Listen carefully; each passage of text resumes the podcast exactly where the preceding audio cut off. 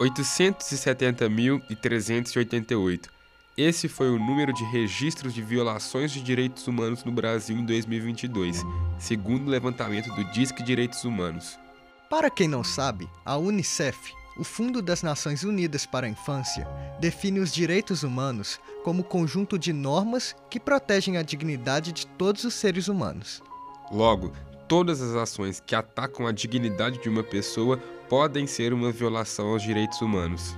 Alguns exemplos são violência sexual, tortura e trabalho escravo.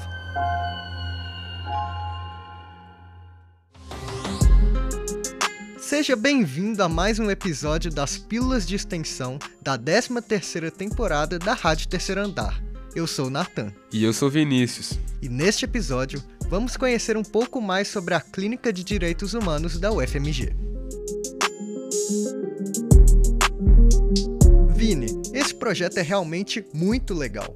Lá em 2013, alguns alunos da Faculdade de Direito sentiram a necessidade de introduzir uma clínica jurídica ao ambiente universitário. Para o episódio de hoje, convidamos a advogada e mestrando em Direito Clara Viana. Ela atua como orientadora do eixo de direitos reprodutivos e sexuais da CDH. O que a clínica procura é aplicar, em casos individuais e coletivos e em suas diversas outras atuações, saberes plurais que considerem na prática os direitos fundamentais e sociais reconhecidos na Constituição, na legislação especial, em tratados e marcos internacionais de proteção aos direitos humanos.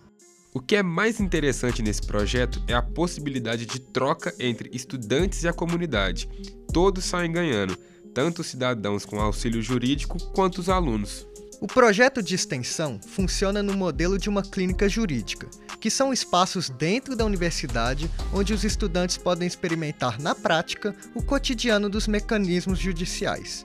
A ideia do método clínico também passa por uma ideia de formação de estudantes criticamente engajados e que saibam incidir de forma estratégica nas arenas tanto judiciais quanto extrajudiciais. Então, tanto no judiciário, representando um caso ou atuando como amicus curiae, ou seja, fora dele, fazendo denúncias, pesquisas, notas técnicas. A Clara falou sobre amicus curiae, que é uma expressão do latim que significa amigo da corte e diz respeito ao trabalho de fornecer subsídios às decisões dos tribunais. Eu entrei na clínica primeiramente como estagiária. Aqui, a Clara fala sobre a experiência dela enquanto estudante na Clínica de Direitos Humanos da UFMG.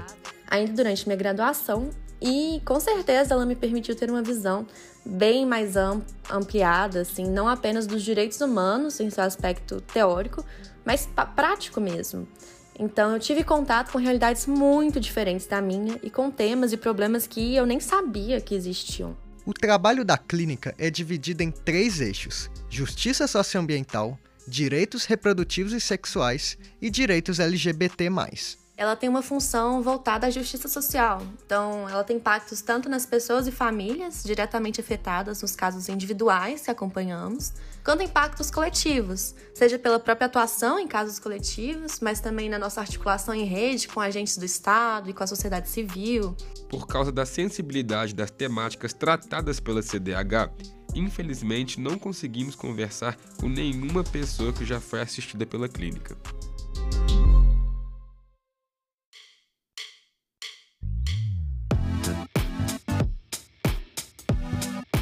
E aí, curtiu conhecer um pouco mais sobre a Clínica de Direitos Humanos da UFMG?